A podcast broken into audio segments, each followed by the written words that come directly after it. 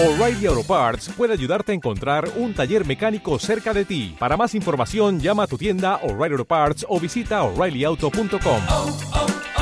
O'Reilly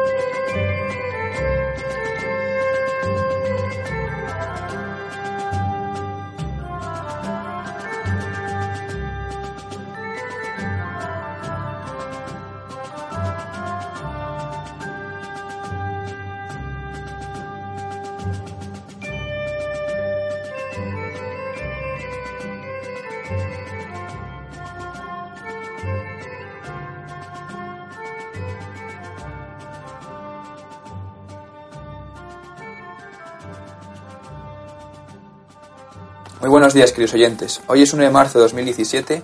Estamos aquí en Estudio Somos Aguas con Antonio Gallego Hola, buenos días. y con Dalmacio Negro. Buenos días, Tiene la palabra Antonio Gallego. Eh, buenos días, eh, que don Antonio está. amigos oyentes. Bueno, hoy don Antonio no nos va a poder acompañar por asuntos particulares, se ha tenido que ir y, y no llega a, las- a la hora que, que tenemos de, de comienzo de la radio. Eh, pero estamos con, Dalmacio y vamos a pasar, como siempre es habitual, leyendo las noticias que el periódico, en este caso El País, pues tiene como portada. Es una noticia referida al tema catalán, tan insistentemente eh, reiterado todo en la prensa diaria, y dice así. Puigdemont pretende proclamar la República sin control del Parlamento. Eh, Juntos por el Sí quiere cambiar el reglamento para aprobar la ley de desconexión. Más repite que ante el Supremo que nadie actuó para frenar la consulta del 9N. Un acusado del caso Palau dispuesto a confesar la financiación ilegal del CDC. ¿Qué piensas sobre este titular, don Dalmacio? Bueno, eh, es la misma historia de siempre, que se viene repitiendo monótonamente desde que, dado con razón además, dado que el gobierno de la nación tampoco hace nada.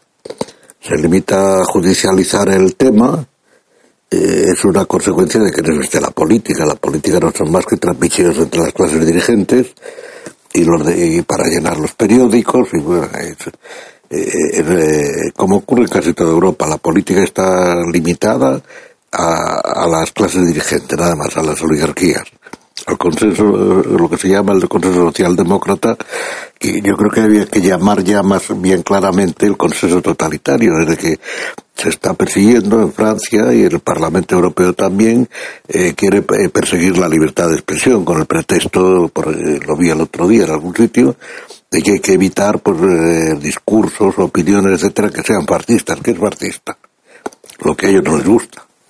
A lo mejor hay algo que sea fascista, aunque yo lo dudo, porque el fascismo, todo tiene su tiempo histórico y el fascismo eh, apareció en una época concreta, en un momento concreto, hace ya muchos años, y ha desaparecido. Lo que no ha desaparecido, en cambio, es el sovietismo. La sovietización, que es lo que está detrás de esta política del consenso socialdemócrata. Y, y entonces, pues ahí el señor Puigdemont, pues sigue RQR, porque ahí se trata de defender además intereses intereses que no son muy legítimos de una minoría, a los catalanes que me han dado la independencia, no la independencia, a la mayoría, a los que no estén interesados por alguna razón particular, aparte de que no tiene sentido ninguno. Pero se puede entender esto como un conflicto entre oligarquías. Sí, yo creo que sí, perfectamente. Una oligarquía que quiere mandar más para que eh, hay una detrás de, la- de esta pelea está en que si esta minoría quiere la independencia no es por el bien de Cataluña ni por el mal de España ni contra España ni contra Cataluña es simplemente para que no la fiscalice nadie. Ahora mismo, pues hay por ahí una serie de procesos, me parece que ha leído, que ha leído el usted caso algo ahí, Palau, del caso Palau, etcétera, pues resulta que ellos son, eh, son un estadito, entonces no hay que les fiscalice. Sencillamente, se trata de eso, mientras que sí, pues parece que todavía les puede fiscalizar a alguien. No creo que les fiscalice mucho, porque los señores Puyol y compañía pues andan por ahí tan tranquilos, mientras que a Rato y compañía ya les han sentenciado, y a otros lo mismo, eh, en fin, eh, como es un Estado, yo creo que ya el Estado ni es un Estado, es una anarquía, más bien, que cada uno empieza a hacer lo que le da la gana, eh, basta con tener acceso a un medio de opinión para que ya se detenga todo posible proceso que pudiera ser en contra o a favor, no sé.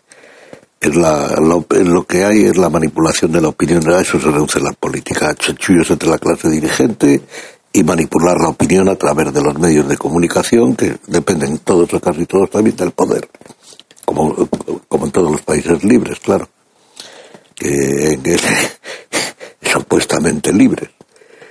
Y yo creo que eso es lo que hay que, es lo más interesante. Lo único que además es que la ceguera del poder, o no hay política, entre ellos, la ceguera del poder es tremenda. No se dan cuenta.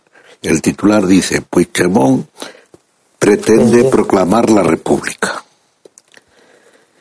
El Estado es monárquico. Luego será una monarquía de partido, será lo que sea, pero es monárquico. La, la- lógica de la política es la retórica. Que se pretenda proclamar la república en Cataluña debería, eh, si hubieran, si los gobiernos, si el gobierno de la nación fuera sensible, pues debería salir al paso de alguna manera porque se pro- proclama la República en Cataluña, ¿por qué no se va a publicar, eh, proclamar la República en toda España? Pero la insensibilidad de las clases dirigentes, como no son apolíticas o antipolíticas, van a, a lo suyo, yo creo que es, eh, que eh, por eso que me parece que es una noticia destacada lo de proclamar la República en España, que es una monarquía. Que si fuera, por, por ejemplo, eh, pues una especie de estadito feudal, pero dependiente de la monarquía, etcétera, todavía, pero, pero no, es proclamar la república. Aparte de que eso eh, sea un retroceso, porque supone romper la unidad nacional, etcétera, me refiero al hecho de la palabra república.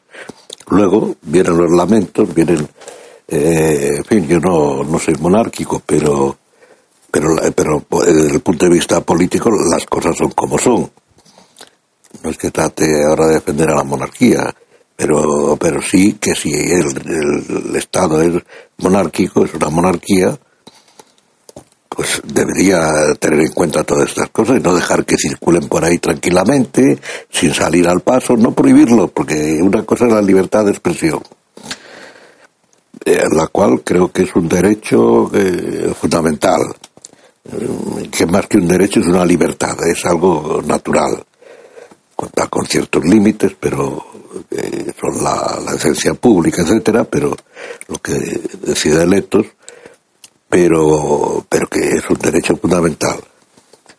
Pero claro, es que eh, eso no tiene contra, no, no tiene contradictores. Entonces la gente, pues mucha gente piensa, ¿y por qué en Cataluña y por qué a lo mejor no en España? Yo creo que eso me parece que es lo relevante de la noticia. Lo demás es lo de siempre, lo mismo, de que ahora pretenden tal, a lo mejor lo hacen. Si lo hacen, si Cataluña se declara independiente, pues el gobierno naturalmente lo que hará será judicializarlo, mandarlo a los tribunales, etcétera, eh, bueno, esas cosas. Pero parece El como que, que el, el, sí, el desgobierno. sí. Parece como si el titular alarmara de que el Parlamento no tiene control sobre la pretendida proclama- proclamación de la República. Es Sí, decir, bueno, podría ser algo que se le ocurre al señor Puigdemont. eh, como todos son ocurrencias, pues eh, la misma ocurrencia, eso del independentismo de Cataluña, y esa es la ocurrencia madre, que, que no tiene sentido ninguno. Que pueda haber alguna, alguna reclamación, algún pleito con, con el resto de la nación, más bien la nación, con Cataluña tendría que ser, porque las cosas como son. Cataluña ha estado viviendo del resto de España desde la, eh, desde la restauración de Alfonso XIII, con los privilegios fiscales, igual que el País Vasco, las cosas como son. Han estado, es verdad, que han eh, industrializado, que han, son, todo eso es verdad, pero porque tenían una clientela asegurada, debido a las protecciones aduaneras, etcétera, que era el resto de la nación y a costa de eso han prosperado. Que además, como son parte de España, pues está muy bien. Cualquier parte de España que prospere me parece estupendo. No, no tengo, no, personalmente no tengo nada que objetar a ello, pero las cosas claras que no vengan quejándose de que son los explotados. No, al revés. Es el resto de España, el resto de España, no España, el resto de España ha sido, si se quiere emplear la palabra explotación, que me parece impresentable, puesto que se trata de españoles también, pues, pues, eh, pues quienes han sido explotados ha sido el resto de la nación, no ellos. Yo no creo que haya mucho más que decir, lo único, llamar la atención sobre eso de que se pueda decir que se proclama la república, las, las palabras corren, tal, tal, tal, la gente dice, bueno, ¿y ¿por qué no? Puesto que además hay monarquías quedan muy pocas, etcétera, y, y sin embargo aquí pues, el Estado es monárquico y, y parece que se hace oídos sordos a todo eso. ¿no? Me parece una incongruencia política. sorprende la tolerancia que se tiene con, con la sedición realmente de Cataluña y la, la autoridad y el alarma que hay hacia otras cosas de índole. Ah, bueno, claro, a lo que conviene, si, si es que eh, es a lo que convienen los intereses de, de la oligarquía, que la oligarquía no es el Partido Popular, son todos, son todos los partidos, los partidos que se han apoderado de- del Estado, se trata, es el procedimiento leninista, Lenin eh, pretendía que el partido, que el Estado estuviese al servicio del partido, y el, el consenso socialdemócrata consiste en lo mismo, que el Estado esté al servicio de los partidos. Luego, pues, como tiene que contentar la opinión, etcétera, pues sí, dan cosas, hacen cosas, pero, pero en el fondo les interesa, lo único que, le, que persiguen son sus propios intereses oligárquicos. La ley de hierro de la oligarquía que es inexorable. Y ahí se da sin que haya contradicción posible, porque no hay representación, por, en fin, por cosas que ya se ha dicho aquí muchas veces, que lo dice Antonio mucho mejor que yo. Muy bien, pues agotamos esta noticia y pasamos a, a las not- noticias internacionales. En este caso em, hablamos de, de, Trump y, y dice así el, el titular. Eh, los planes presupuestarios de Trump abren fisuras entre la Casa Blanca y los republicanos. Donald Trump siempre ha seguido su propio camino. Previsible solo en su imprevisibilidad, el presidente de Estados Unidos acaba de sorprender a su partido. Lejos de anunciar los esperados recortes en sanidad y seguridad social, las dos señas de identidad de los republicanos, el primer esbozo presupuestario de Trump, ha pasado de puntillas sobre estas partidas e incluso ha deslizado que evitará tocarlas. La sombra de una agencia alternativa ha sacudido a los republicanos. Perplejos empiezan a ver al fenómeno Trump en toda su dimensión.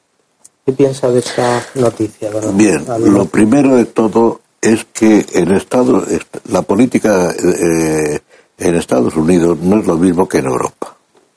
En Europa la división de poderes viene de arriba a abajo.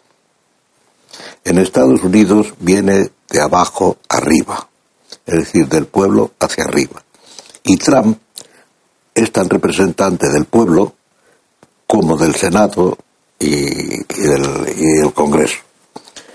Es decir, que esa confrontación es normal y además a mí me parece muy sana en un sistema como, como el de Estados Unidos.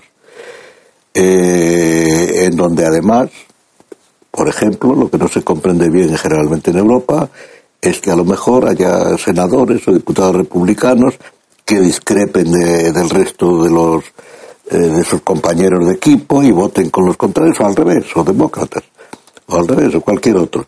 Porque allí cada senador y cada congresista es el dueño de su propio escaño, porque sido elegido por el pueblo para eso, al que tiene que dar cuenta cada X tiempo para que le recriminen o para que le hagan las observaciones pertinentes, etcétera, etcétera. Porque la separación de poderes viene desde abajo, no desde arriba. Es decir, que no obedecen al, al jefe del partido, al encargado del partido que levanta la mano, baja la mano para decir lo que tienen que votar, lo que tienen que opinar. Entonces me parece que esa discrepancia es normal.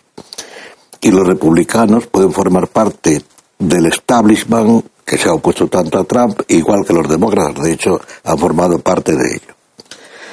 Entonces, a mí me parece que la que tal como está redactada la noticia no entender muy bien lo que lo que hay. En fin, refleja que sí, que hay una cierta oposición, porque naturalmente el establishment, como ocurre siempre, por otra parte normal, lo establecido piensa que el que viene nuevo pues acomoda lo establecido y a lo mejor pues Trump y yo creo que hasta ahora no, es verdad que a lo mejor ha prometido cosas sin darse cuenta de que de que eso puede ser excesivo, etcétera, pero Trump lo que quiere es gobernar, no estar preso de quizá por su posición personal, por sus ideas, no lo, eso yo no lo sé muy bien, pero hasta ahora Trump me parece que es un político que quiere hacer política, es decir, que quiere gobernar, que quiere rectificar eh, la tendencia al, al totalitarismo, eh, a establecer una especie de Estado totalitario en Norteamérica, eh, no estoy diciendo nada exagerado, el que tenga interés, que lea el libro de Walling, un pensador norteamericano, yo creo bastante estimable, que se titula Democracia S.A., el totalitarismo invertido. Y no solo él, o que lea los libros de, de Christopher Lesch, por ejemplo, que, habían sido publicados en España, están agotados y como aquí las editoriales no reeditan los libros, pues, eh, pero que merece la pena, el de la rebelión de las élites o, el negocio, el, el- no me acuerdo cómo se titula ahora, uno que se titula Narciso, el nuevo Narciso, o Narcisismo, y algún otro, que merece la pena leerlos. En fin, hay una literatura norteamericana bastante amplia sobre esto, eh, que no, no podemos entrar aquí eh, ahora en ella, y, pero quiero decir que cuando, cuando eh, es un poco para, para justificar mi afirmación de que la tendencia de Obama, por ejemplo, eh, como presidente, la tendencia del establishment, del Congreso, etcétera, pues era es- esta, establecer una especie de totalitarismo invertido, por utilizar la, la expresión de, de, de Walling, que además lo circunscribe, eh, que es una cosa muy curiosa, muy interesante, más que curiosa. Lo circunscribe a la política, al campo de la, al ámbito de la política. Mientras que en, Espa- en Europa esto sería muy difícil, por una razón elemental. Porque Estados Unidos es un continente, la sociedad es mucho, muchísimo más amplia que, que el gobierno. Mientras que en Europa los estados son pequeñitos, pensemos, Texas es más grande que, el estado de Texas es más grande que cualquier estado europeo. Por ejemplo, solo el estado de Texas. Es una federación la política norteamericana hay que entenderla con unos parámetros un poco distintos de, de los europeos, tanto por su sistema político, eh, que, se basa que es republicano y como republicano es democrático, eh, etcétera. Eh, no a entrar en ello, pero cuando se, se habla de la política en Norteamérica hay que tener cuidado para entender lo que se está viendo allí. Entonces Trump actúa como un presidente, una especie de monarca absoluto, si se quiere, un dictador, un dictador comisario porque tienen los poderes para hacerlo. Para eso están el Senado y el, la Cámara de Representantes para criticarle o para oponerse. Y en caso extremo, pues está incluso el Poder Judicial, que también eh, tiene su origen en el pueblo, no como en Europa, etcétera, etcétera. No hace falta eh, hacer alusiones ni menciones sobre lo que pasa en Europa o en España, por ejemplo. Entonces, en Estados Unidos no se puede hablar de un Estado como no, no hay, no hay Estado. es que esa es una de las grandes equivocaciones. Eh, no hay Estado, sino que hay el government, igual que en Inglaterra. Por ejemplo, cuando se habla del Brexit, eh, que los ingleses pues han salido, etcétera, etcétera, etcétera, los ingleses fueron remisos a entrar en la Unión Europea se dice es que, claro, cuando les conviene, claro, cuando les conviene, eso es lógico. Si no les conviene, ¿para qué van a entrar? Se trata de la política, no se trata de amores. Eh, la política, pues, tiene que velar por los intereses del propio Estado, de la propia nación. Pero aparte de eso, es que Inglaterra, allí no hay Estado tampoco, hay el government, el gobierno. Y el gobierno es incompatible con el estatismo al que tiende cada vez más descarada, descaradamente la Unión Europea. Esa es la última razón por la que se ha salido Inglaterra de Europa, porque no estaba dispuesta a, por, tradición, no, no por otra razón, a lo mejor sin darse cuenta, pero claro, le, sonaba muy raro pues esas eh, reglamentaciones de Bruselas que a lo mejor no tienen nada que ver con la realidad, como está ocurriendo ahora en España, con lo de los estibadores. De pronto viene una reglamentación que puede estar muy bien, pero no se da cuenta de que eh, la situación española es distinta. Son normas generales que se aplican, pero hay circunstancias concretas, etcétera, que quizá habría que tener en cuenta. Eh, hay quien dice que los estibadores tienen privilegios, puede ser, no, no, no, no me meto en ello, pero sí que tiene otra forma de organización distinta, eh, quizá por razones tradicionales, históricas, costumbres, etcétera. Incluso la producción, por ejemplo, pues no es lo mismo en cualquier país. Hay una manera de trabajar en, eh, en un sitio y en otro. En España, pues el café es casi obligado a mediodía o a ciertas horas lo cual quizás no está tan mal como se dice. Hay quien dice que la productividad, etcétera, pero bueno, son costumbres. Eh, en cambio, en otros sitios, pues esas costumbres no hay. Yo creo que es que la política eh, tiende, los políticos tienden hoy a generalizar, es el punto de vista estatal, no el punto de vista del gobierno. Y lo que hay, lo que está haciendo Trump es, sabiéndolo o no, recortar muchas reglamentaciones establecidas por Obama, por el establishment, y que tienden a apresar en su maraña a la sociedad. Eso es lo que yo creo que está haciendo porque allí existe el gobierno, no el Estado. El Estado, la idea es que todo el mundo pertenezca al Estado, por lo menos en idea, que sea como una célula del Estado. En cambio, el gobierno no, es una institución del pueblo para que se ocupe de una eh, tiene la seguridad común, de la protección general a todos, de la defensa frente al exterior, de garantizar la ejecución de la justicia y nada más. Eso es en principio lo que, lo que es el gobierno, el Estado no. El Estado empieza por monopolizar, por definición, la libertad política. Por eso, en Europa, los gobiernos en Europa no hay libertad política en ningún sitio. En Inglaterra sí, eso tiene que ver con la forma de representación, si el voto no es, si la votación es por sistema mayoritario, proporcional, etcétera. Eso lo explica Antonio mucho mejor que yo. No, no tengo por qué entrar en ello. Vamos al otro aspecto que sí es muy interesante, que quiere aumentar el presupuesto militar. Sí, dice. mm, El presidente empieza a dar marcha atrás en la política medioambiental de Obama. No, no, no me refería al, al presupuesto militar, que, que lo ha leído hace un momento. Eh, bueno, sí, habla de, de que quiere aumentar. que- Bueno, el presupuesto, eh, no hace falta. El presupuesto militar. Eh, ¿Cuál puede ser la razón de eso? Pues la información que da el país no es muy, muy amplia sobre el respeto, tampoco tiene quizá por qué ser más, por qué informar más. no, no, apenas habla, habla de ello. sí. Eh, realmente no dice mucho en qué consiste.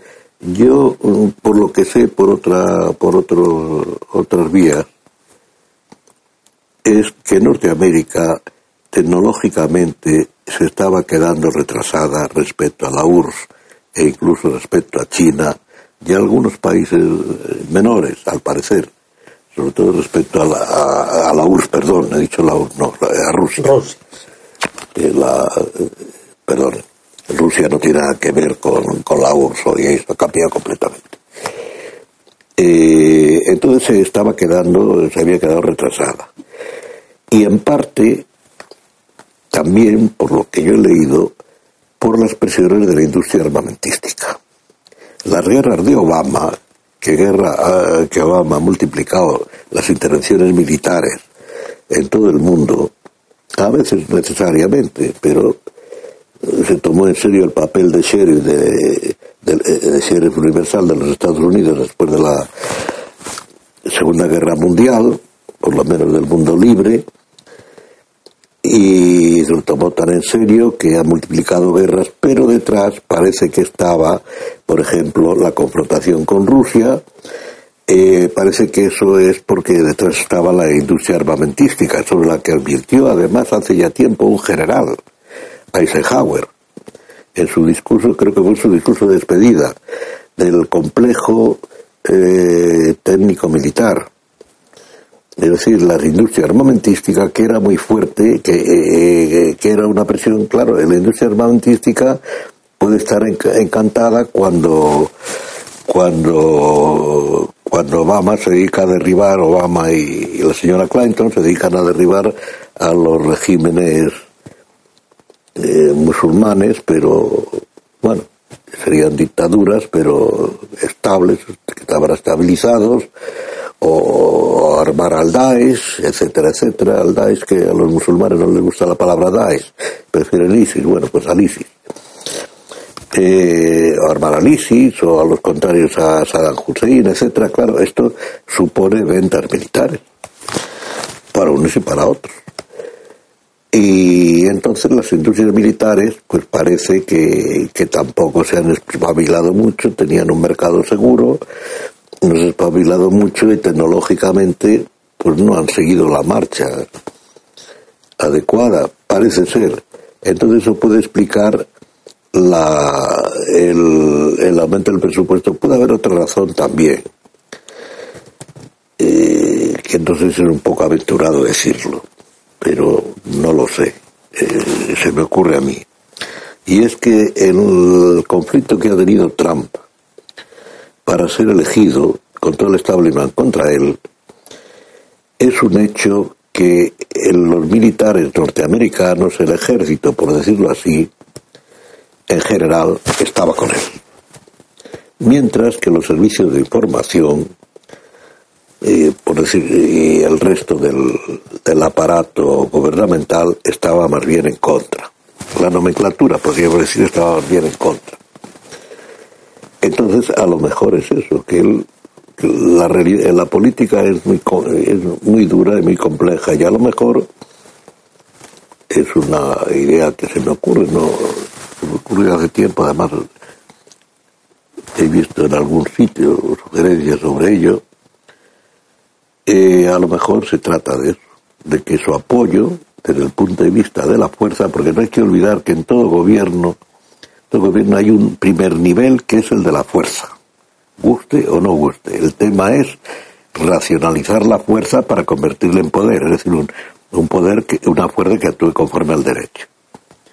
pero la fuerza sigue siendo fuerza. Y la primera fuerza en todo país normal es el ejército, o el equivalente al ejército. Entonces, yo no sé si a lo mejor también eso tiene que ver. Por una parte, el relativo a trozo tecnológico, y por otra parte, que la fuerza que apoya a Trump, en este momento, yo no sé si es que están todavía las espadas en alto entre el establishment y Trump, pero la fuerza que apoya a Trump es el ejército. Parece ser. Lo cual es indicio de una división en Estados Unidos bastante grave, eh, bastante grave en el sentido de que hasta ahora no se había producido. Vamos, se produjo cuando la guerra de secesión, etcétera, pero normalmente no había. Y es verdad que eh, eh, la, la elección de Trump, todo el curso de la elección, ha provocado una división bastante profunda, relativamente, cuidado, eh, para lo que es Estados Unidos, que no se había dado hasta ahora. Yo no creo que las espadas están todavía en alto, eh, Obama sigue intrigando, Obama en el fondo, pues yo creo que que además esas intrigas después de, de cesar, etcétera, pues pues le rebajan al nivel de un zapatero, por ejemplo, pero sí, pero es así porque tenía que hacer como los presidentes, hombre, eh, tienen que opinar algo, es lógico, y tendrán sus ideas, pero parece que está ahí entremetiéndose excesivamente y como representante del establishment que ha sido derrotado electoralmente.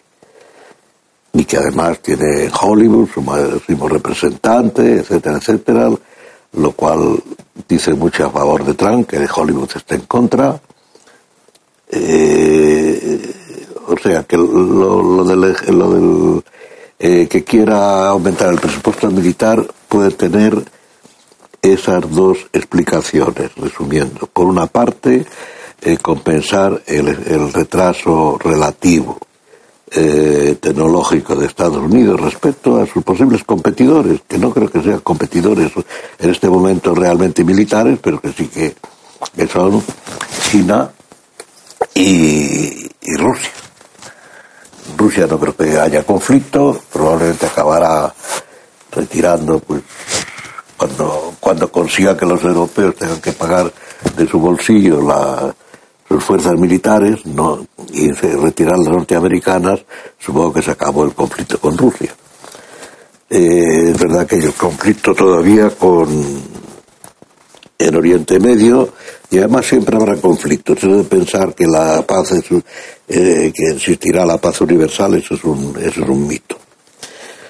Bueno, eso es lo que quería comentar porque me parece un aspecto muy interesante. Y luego habías mencionado, Antonio, el que también está en contra, ahí lo pone el, país, lo pone un poco lacrimógicamente, lacrimógicamente, lacrimógicamente, me da la impresión bueno, es sobre la noticia de que el, presidente, o sea, Trump, empieza a dar marcha atrás en la política medioambiental que Obama, sí.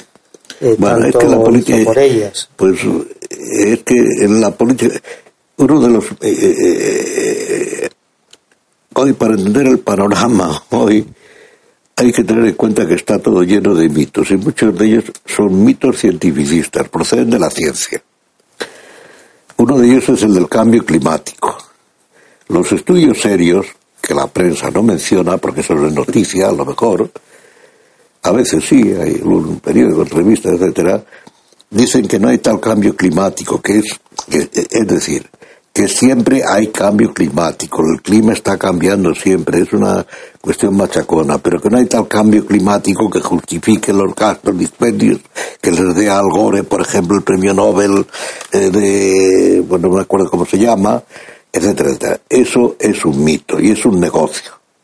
Otra cosa es que efectivamente pues, eh, hay sitios donde se concentra a lo mejor la industria y pues, el cambio climático, pero eh, los estudios serios eh, demuestran que no, que, que no hay esos efectos que se dicen. Y además dice la, él comenta una cosa, que es para satisfacer a los agricultores. Natural. es que el ecologismo es el enemigo natural de los agricultores. Por una razón, porque no hay eh, gente más ecologista que el agricultor.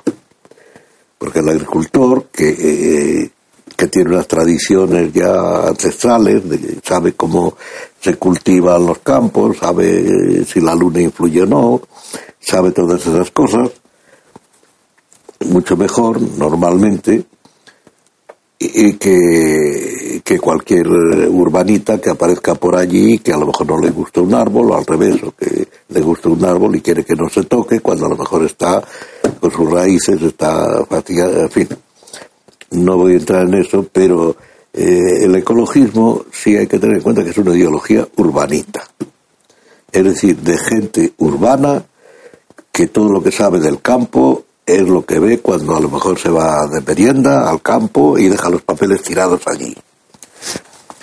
Por ejemplo.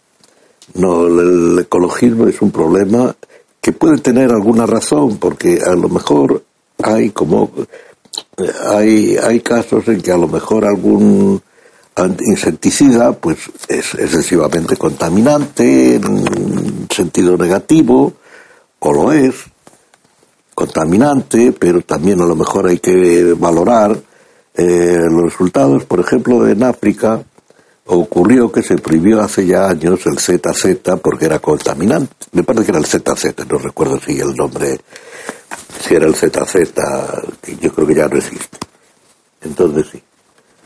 Y, eh, eh, y entonces se prohibió el uso del ZZ, con lo cual esto mataba una serie de insectos o de bichos que al prohibir el ZZ, que eran causantes de enfermedades, como la malaria, creo que era la malaria y, la, otra enfermedad, me parece que era la malaria, que tendría a desaparecer la malaria al desaparecer los insectos que lo causaban. Bueno, se prohibió el ZZ y volvió a la malaria. Si es, es que era la malaria, no lo recuerdo bien. Eh, entonces, es verdad que la ciencia tiene algo que decir ahí, tiene mucho que decir, pero la ciencia, no los aficionados o los que enseguida están predispuestos a ver un negocio. Hay que tener en cuenta que el ecologismo y todas estas cosas suelen nacer en Estados Unidos. Y en Estados Unidos predomina la mentalidad mercantil. Es decir, detrás de cualquier cosa hay un negocio. Hay un libro por ahí que está traducido, Tauros de Harry, no es Harry Potter, eh, me parece que uno de los, son dos autores, que se titula El negocio vende, que lo dice muy claramente, eh, la contracultura en Estados Unidos, pues es en parte un es un negocio, nace como un negocio por la misma mentalidad de Estados Unidos.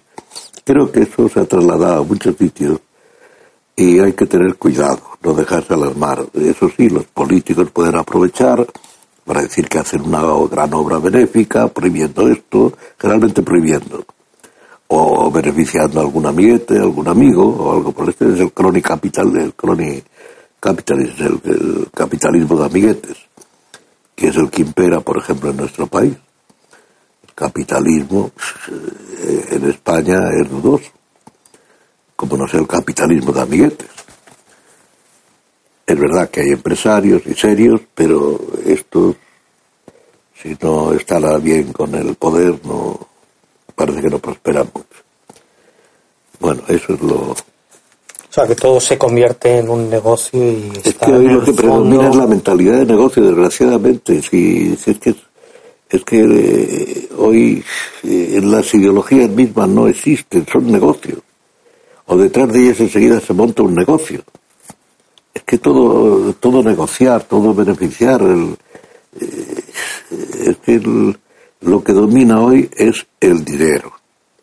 Eso es muy grave porque una cultura, una civilización que se basa únicamente en el dinero tiene los días, tiene el tiempo contado. Y desgraciadamente esa es la tendencia hoy de Occidente, sobre todo de Europa. Estados Unidos, digan lo que quieran, pues a pesar de que venga de allí es utilitario, pues la ética utilitaria en el fondo. A pesar de que venga de allí, insisto que es un continente, hay muchos más aspectos, etcétera.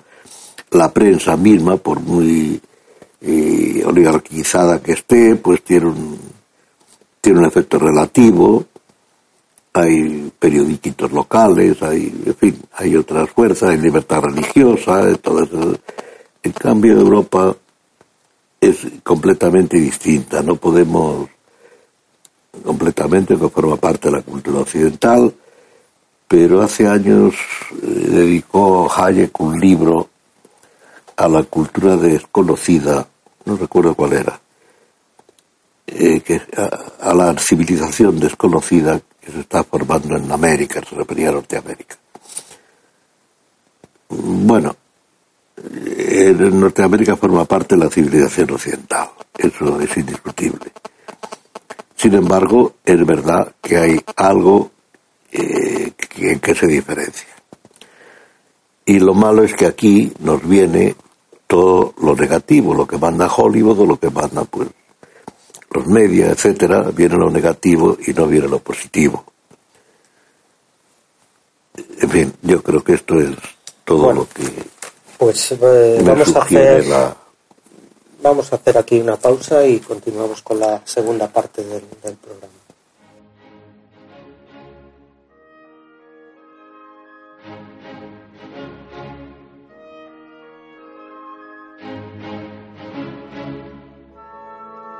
A todos los simpatizantes y seguidores del MCRC.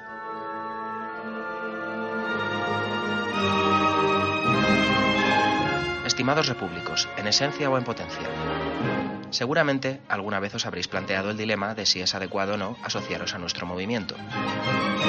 Os aseguramos que todos en el MCRC hemos pasado por esa etapa durante más o menos tiempo, pero finalmente hemos llegado a la conclusión de que si realmente sus principios coinciden con los nuestros, estamos siendo incoherentes si no nos unimos, y cuanto más tarde sea, peor.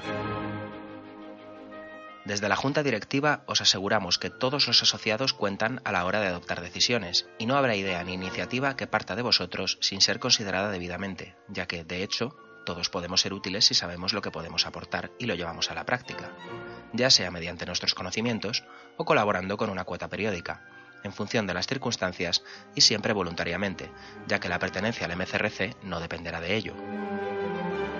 Actuando así, veréis que vuestra experiencia en el MCRC es como un paseo cuesta abajo. Estamos deseando contar con vosotros, abiertamente, sin reservas y convencidos de ser dueños de vuestro destino. En definitiva, libres. Cada día el número de asociados va en aumento y necesitamos ser muchos más, ya que nuestros objetivos son ambiciosos, pero sabemos que en el fondo su consecución depende de que colectivamente seamos capaces de transmitir con convicción nuestros principios. Y es cuestión de tiempo que se extiendan como un reguero de pólvora encendida dentro de la sociedad civil, tan ansiosa de libertad como nosotros, aunque sea por medios distintos. Hemos pretendido que asociarse al MCRC sea lo más sencillo posible. Únicamente os pedimos que accedáis a la web mcrc.es y encontraréis toda la información sobre nosotros, nuestros principios y nuestros objetivos. ¿A qué esperáis? Unidos lo conseguiremos. Os esperamos. Os necesitamos. MCRC.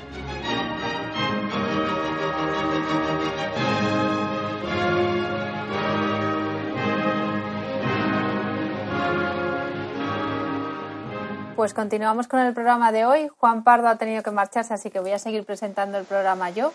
Y eh, ya ha podido regresar don Antonio García Trevijano. Buenos días, don Antonio. Buenos días a todos, amigos. Y se ha incorporado también con nosotros don Pedro Gallego. Buenos días, Pedro. Vamos a continuar la emisión. Buenos días a todos. Muy bien, pues continuamos con la emisión. ¿Quién se oye por ahí? Algo de Pedro. Pedro, Pedro, cuidado. Con tu, por ahí ha habido voces, por ahí. Bien. Bueno, empezamos.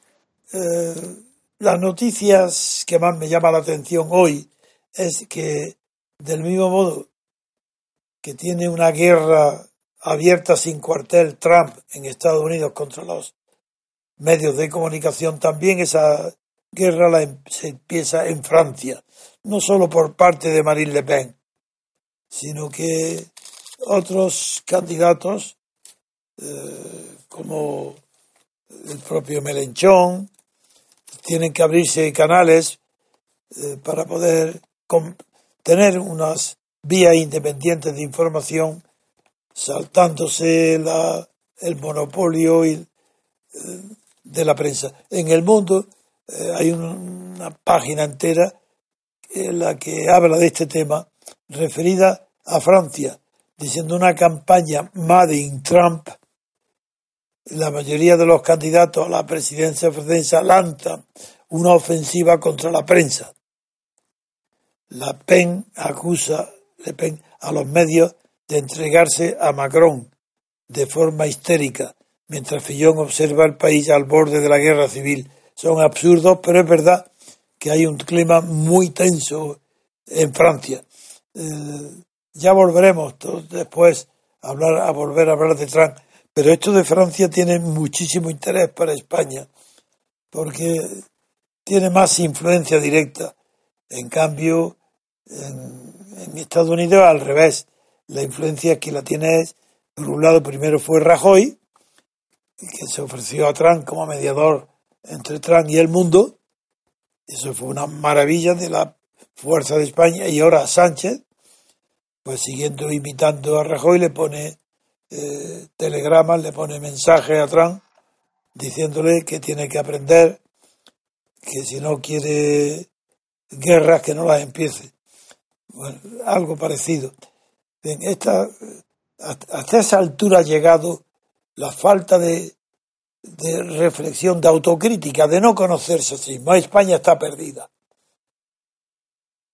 Perdida, porque si Rajoy o Sánchez se creen que ellos pueden tener la más mínima, un gramo, entre los millones y millones de toneladas de peso que puede tener la influencia política, creen que puede tener un gramo, es el colmo del ridículo, es una montaña de ridículo. Mientras que, en cambio, la prensa, el ataque de, en Francia de la prensa, se une al de Trump en Estados Unidos. Yo voy a ver primero, como he estado, y lo digo, he estado bien, he tenido, estoy muy bien de salud, eh, y he tenido unos resultados, análisis muy buenos. Bien, estoy completamente normal, no tiene nada de que te va a preocuparme, salvo la vista. Pues quería decirle a Pedro Gallego que nos diga él también qué, antes de saber que yo iba a llegar, qué noticias tenía preparadas para compartirlas con Dalmacio, que acaba de irse porque tenía mucha prisa, pero justo cuando yo he llegado, así que no hay ningún problema para esta emisión. Así, Pedro, buenos días y a ver qué, tenías tú preparado aparte del escándalo del carnaval de Canarias, que lo puedes contar si quieres. Bueno, sí, como Dalmacio interpela muchas veces en el programa cuestiones relativas a la religión y a la cultura religiosa, pues además, estando yo aquí presente en, Las Palmas de Gran Canaria, pues hubo una polémica muy fuerte antes de ayer, puesto que la ganadora de la gala de Drag Queen, que es internacionalmente famoso ese evento, pues salió, hizo un número de en la que salía vestida de, de virgen y posteriormente de Cristo, crucificado. Bueno, pues hacía un número de baile y bueno, de lo que son la, este tipo de galas, pues que causó en un primer momento parecía que no había pasado nada grave, el, efecto del momento, y luego ha habido una avalancha de críticas terribles eh, en los medios de prensa locales y luego ya ha saltado a la palestra a nivel nacional en la que se piden pues dimisiones, se piden ya hay recogidas más de 20.000 eh, firmas eh, para que se le retire, pidiendo cabeza para que se le retire el premio, etcétera. La cuestión es lo que pues lo que hablamos siempre, es decir, eh, precisamente eh, nosotros concretamente, Antonio, que somos ateos, con más, más escrupuloso y más respeto tenemos por las religiones, más que como el que más. Si es que la religión forma parte de nuestra cultura. Sin la religión es parte, igual que el arte es parte de nuestra cultura. Quien no respeta la religión no respeta la cultura. Hay, hay, un libro de Malinowski muy bonito, cortito, que se llama Magia, ah, Ciencia y Religión. Del antropólogo. Sí, que explica todo eso de una manera muy didáctica, sencilla, que es muy bonito y que recomiendo a la gente que además recalca mucho Hombre, la tesis. ya, que- ya que lo nombra, Malinowski pasó a la historia de la antropología por haber sido el primer antropólogo, se equivocó, pero fue el primero que dijo que la tesis de, del complejo de Edipo Sí, de Freud era falsa. Y eh, por unos estudios que hizo en las islas Trovian. sí, Otros antropólogos después del mundo entero fueron a comprobar esa revolución y comprobaron que Malinowski se había equivocado porque había confundido un- la sociedad avuncular, que es la sociedad donde la patria potestad o la responsabilidad de los hijos en- no la tiene los- el padre, el macho, sino el, el hermano de la madre, el tío paterno.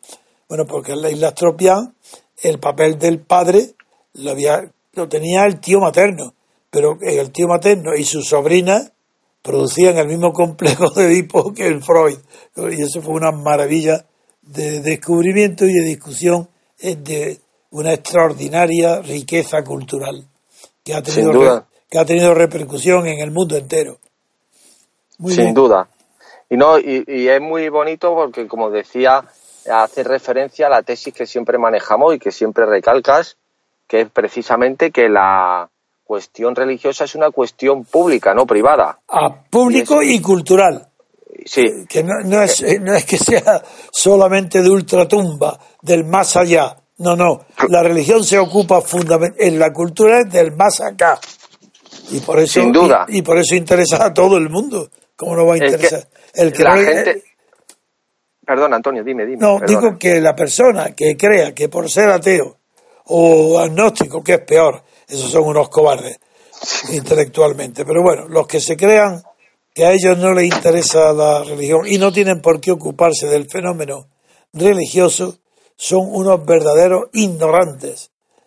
Le dan la espalda a una de las manifestaciones más importantes junto con el arte de la cultura, que es un asunto de primer orden político. Así que para que se enteren.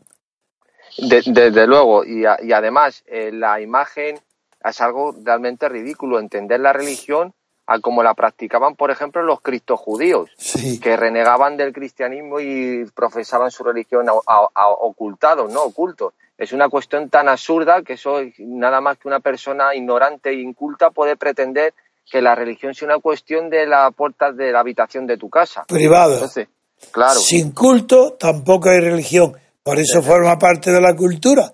Porque Claro. el culto y cultura es la misma raíz y expresa los mismos fenómenos. Que es, el, Sin duda. el- que es el cultivo público, la exposición pública de unas manifestaciones que no son solamente las materiales ni las fuerzas físicas, sino que es lo que se denomina fuerzas o factores espirituales. Eso los manifiesta la cultura. Y los dos ramas de la cultura fundamentales son religión y arte. Sin duda. Pues yo el enfoque que quería darle, que es más profundo del que hacen los medios, que es el más habitual, la ofensa eh, a una religión, a, a cómo no se atreverían a hacerlo con otras religiones como el Islam o como el budismo, es más profunda todavía y es creo que la fuerza que tenemos nosotros en nuestra filosofía, por decirlo de alguna manera, que, que inocula desde luego Antonio a todos nosotros y que, hemos, y que seguimos esa estela, que es como los disvalores de la socialdemocracia corrompen absolutamente todo. Es decir, se han cambiado sentencias porque he hablado con jueces, Antonio, por poner según el juzgador y no poner el, la juzgador, juzgadora. Por ese detalle han hecho redactar de nuevo entera la sentencia. Qué Por ese detalle. Por, por no poner lo- en unas bases de una oposición bomberos, bomberas, Uy, han uy. hecho redactar entera la oposición, anularla del BOE, o sea, de la publicación, modificar, pero, o sea, presentar una modificación. ¿Y hay bomberas? ¿Hay bomberas? Algunas hay, algunas hay. Pero la, la cuestión es decir, o sea, vamos a ver, en, en estas cuestiones superfluas, completamente irrelevantes, se llega a esos límites de perturbación, sí señor, muy, bu- muy buen calificativo. Y en cuestiones que son, la, que son la base de la idiosincrasia de una civilización, que hay que tener un, un escrúpulo y un respeto exquisito, porque además formamos parte de ella, nos guste o, no, o no le guste al que no le guste. ¿Cómo se puede pasar por alto de una manera superflua con argumentos como diciendo que es carnaval, que es absolutamente irrelevante, que hay que tomárselo a broma? Son cuestiones. Luego Antonio dice, por ejemplo, como ha dicho alguna vez en la televisión alguno, con perdón de los oyentes, eh, maricón en vez de homosexual, y es un auténtico escándalo Sí. absoluto, Sí. pero un auténtico escándalo. O, de, o, de, o hablar, como decían a Roberto Centeno, por increpar a una mujer de una manera eh, seria, que es que estaba prácticamente intentando meterse con su condición de mujer. Es decir, es, es que, es, es que es una cuestión, es que, es que, Dios mío, es que, eh, pero ¿en qué planeta vivimos? Eh, eh, o sea, es un- es en una- el planeta de la socialdemocracia. Entonces, claro, entonces, y, y a- a- es, es- es- es evidente que esto no funciona y que, hay, y que a una persona decente, con decoro, esto le crea un contraste y, y le, y le chirría todo por, por todos sitios, porque es que son unas incongruencias y unas cuestiones que no se maridan de ninguna de las maneras. Y era, yo creo, el, el- la noticia a desarrollar y que lo hago contigo, eh, eh, más relevante que ha pasado a nivel, que se ha extendido del nivel local a un nivel nacional y mundial, porque esto es, ha sido trending topic mundial, Sí. Antonio. O sea, que no estamos hablando de una noticia únicamente ni siquiera nacionales, ha sido a nivel mundial lo que ha pasado. Oh. Ya se sigue la gala a nivel mundial y el escándalo, por supuesto, pues ha sido también a nivel mundial. Y e- esa era la noticia, Antonio. Bien, pues eh, siguiendo la que inicié y para completar lo- la visión de Dalmacio, mm, y el fenómeno paralelo que señalé al comienzo entre Estados Unidos y Francia en su campaña del eje de los aspirantes, de- en el caso de Estados Unidos Donald Trump, en el caso de Francia Le Pen, aspirantes, uno real y otro aspirante a la casa a la presidencia, la batalla contra la prensa forma parte ya de algo que hace unos años era inconcebible. Porque a la prensa antes se le llamaba contrapoder, que tontería nunca lo fue, porque siempre fue un poder subordinado al poder político, porque vivía de las subvenciones del poder político. Pero hoy ha adquirido tal fuerza y tal debilidad los gobiernos que hoy el poder de- de- político lo representan los grandes medios de comunicación, especialmente las televisiones. El background, el pensamiento lo, sigue teniendo la prensa escrita, pero los votos los consiguen las televisiones y el poder político está subordinado a la prensa. Esto eh, Donald Trump ha, em- ha emprendido una batalla y como Donald Trump es un hombre que no tiene experiencia ni estrategia política antigua, es un recién llegado a la política y está lleno de ideas porque son contrarias al establecimiento, estruja a Trump y el 90% del sumo que le saca es contrario al establecimiento, contrario a las ideas dominantes. Por eso, él, y unido a que es un hombre espontáneo, no tiene estrategia. Y como los enemigos de un presidente de Estados Unidos son tan grandes y numerosos, y cada uno tiene intereses contrapuestos, Donald Trump le falta el reposo que no lo ha tenido antes, durante la larga época donde no era político. Tenía que tener, haber elaborado una orden de prioridades, una estrategia. No se puede atacar a todo el mundo a la vez. Y si él quiere establecer una relación buena con Putin, tenía que haber puesto todas las luchas eh, contra eh, la, la prensa, el Pentágono, la CIA, en un orden donde pudiera ir abarcando uno a uno, pero no todos a la vez, lo cual le obliga a retroceder, como ha, eh, ha sido el, tema de los presupuestos del, del 9%, que aunque haya, obedezca una jugada y no a su convencimiento profundo, eso dije ayer, eso crea inercias, eso crea una fuerza propia, aumenta la fuerza de los rivales a sus in- interiores en Estados Unidos y él hace que no pare, porque ahora resulta que hoy Donald Trump también está retrocediendo en su ataque durante la campaña presidencial a los programas de sanidad de Obama. Está empezando a retroceder. Y claro, el titular de, del país ya están desconcertados. Dice, los planes presupuestarios de Trump abren fisuras entre la Casa Blanca y los republicanos, por si fuera poco. Es decir, también se va a crear fisuras con su propio partido. Bueno, quiero decir que la sinceridad de Trump y su falta de experiencia política, unido a su espontaneidad, su temperamento rápido y sus decisiones también rápidas en el mundo empresarial y económico, le están haciendo abordar al mismo tiempo demasiados frentes. Y en algunos de ellos, como el del presupuesto de los militares, ha tenido que dar una marcha atrás que prácticamente ha anulado la imagen suya en el mundo. Es decir, hay, sigo pensando que es un hombre interesante, que, va, que hay que seguirlo muy de cerca, pero desde luego no tengo confianza en que su talento político, su estrategia política pueda llevar adelante su espontaneidad, sus opiniones que son correctas. Y lo veo abocado a tener que ir cediendo y cediendo y cediendo eh, hasta que es muy posible que termine siendo un político desfigurado. Eh, esto es lo que veo cada día. Y como lo veo, lo digo. Y cuando vea que rectifique, lo volveré a decir.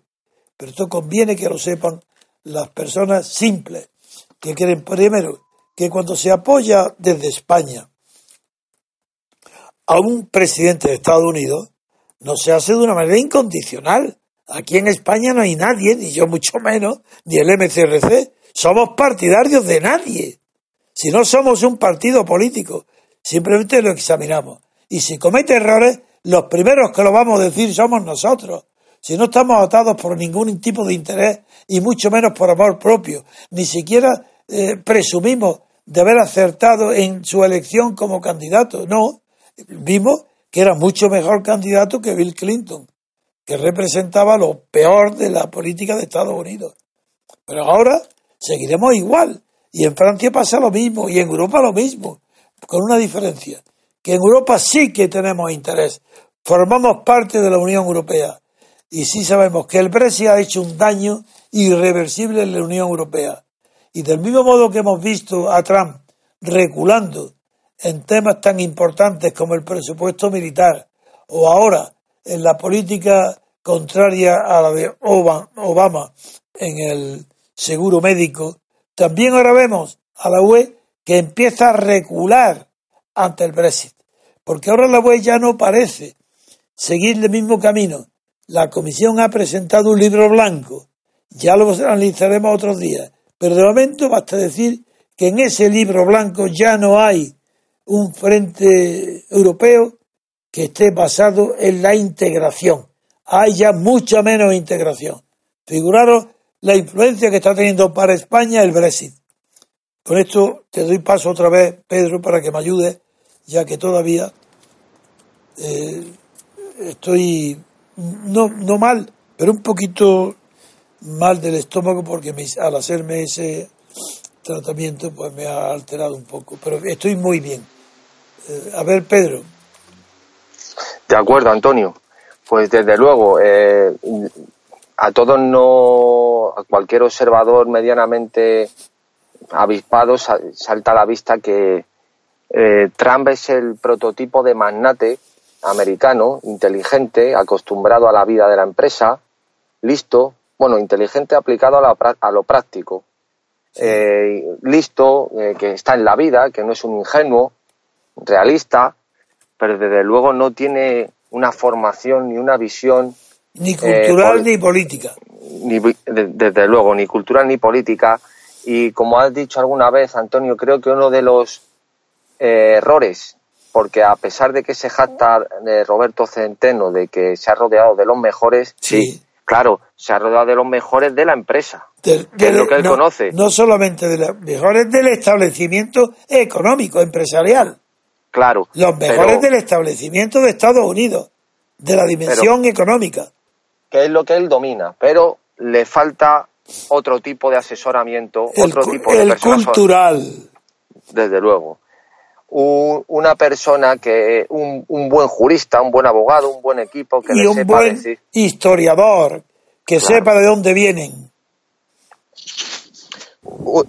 es- ese, tipo de, de, de aseso- de asesores que por su formación y por su vida, de un modo u otro desprecia. Porque, claro, la gente acostumbrada al dinero, a la fama en el sentido del éxito lo empresarial, de un modo u otro la, la alta cultura, lo elevado. No, para el ellos la máxima, la máxima cultura son los Oscars de cine. Ahí Claro. está. no, eh, desde ese punto de vista es, es despreciable. Es una cultura, no es la cultura burguesa que, a- que adoraba y que mece- eh, hace un mecenazgo de las humanidades y de la música. Es la, eh, son, como has dicho muchas veces, Antonio, los nuevos ricos, Sí. aunque sea de generaciones, pero que es el, la- el prototipo del éxito y del, de- del dinero, que Sí. cuanto más dinero, pues mejor.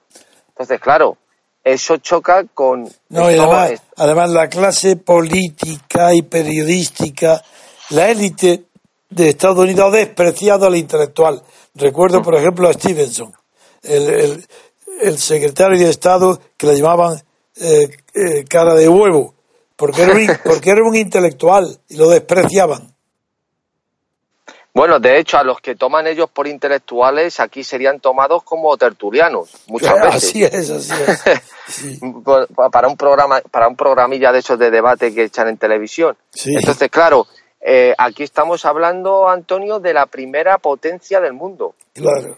Si la primera potencia del mundo no es algo por casual, no es por casualidad. Hay, hay algo más que únicamente la fuerza bruta, ¿no? Ahí hay una cultura inmensa, la vanguardia del mundo en Estados Unidos, la primera hay- del mundo.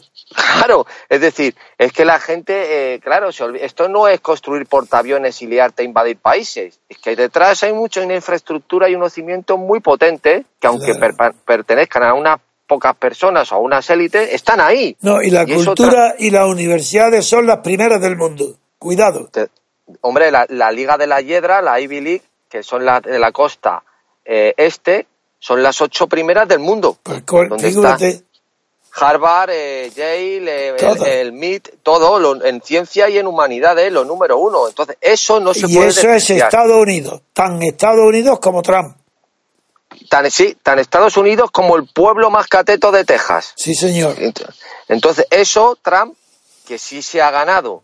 Mira, Antonio, hay una película, yo sé que últimamente no ves así mucho cine moderno, No, pero hay una película que ha sido candidata a los Oscars que se llama Comanchería, ya. que, que el título en inglés es Hell or High Water, que sería una traducción, es un modismo anglosajón que, que me dijeron que significa algo así como de perdidos al río, ¿no? O algo así, ¿no? Que ya cuando estás metido en harina, pues ya, o, o, eh, o como, como huir hacia adelante, ¿no? Ya estás en un problema, pues tira para adelante.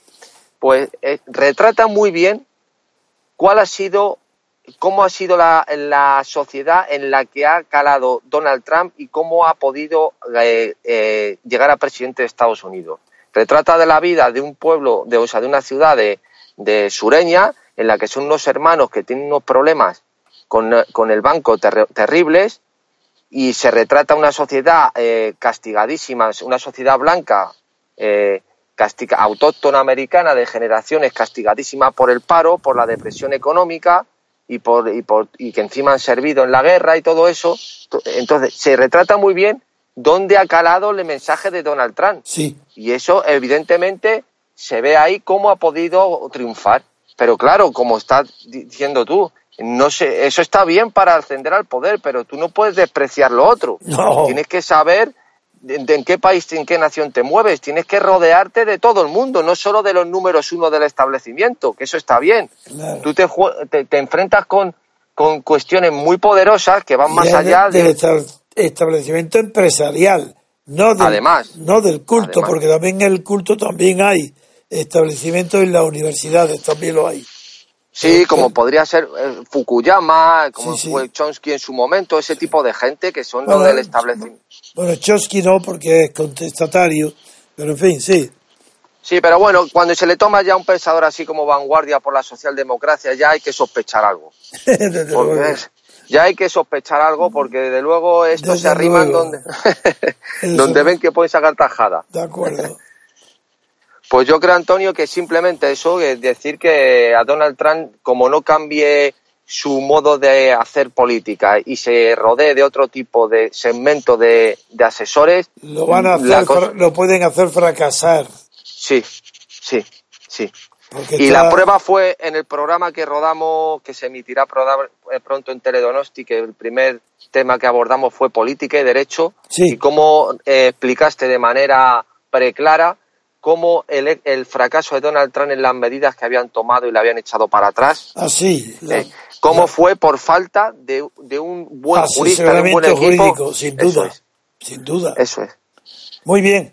Yo creo que como llevamos tiempo, por el tiempo de Dalmacio sumado, vamos a dejarlo aquí y ya te, te estaremos otro día contigo, Pedro, más tiempo. Sin duda, muy bien. Bueno, pues nada, enhorabuena por lo de los bomberos. Le dan las Sí. gracias de mi parte por el artículo tan maravilloso que ha publicado en un periódico de ahí de Las Palmas. Y Sí. eh, ya nos veremos muy pronto aquí en Madrid. Muy bien, Antonio. Un fuerte abrazo y gracias a ti. Hasta pronto. Hasta pronto. Bueno, pues muchas gracias a todos nuestros oyentes y hasta mañana.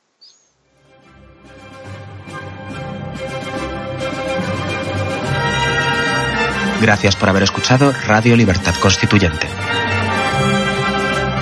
No olviden visitar la parrilla de programación en la nueva página web del Movimiento de Ciudadanos hacia la República Constitucional, en la dirección www.mcrc.es. Radio Libertad Constituyente. La libertad viene en nuestra busca.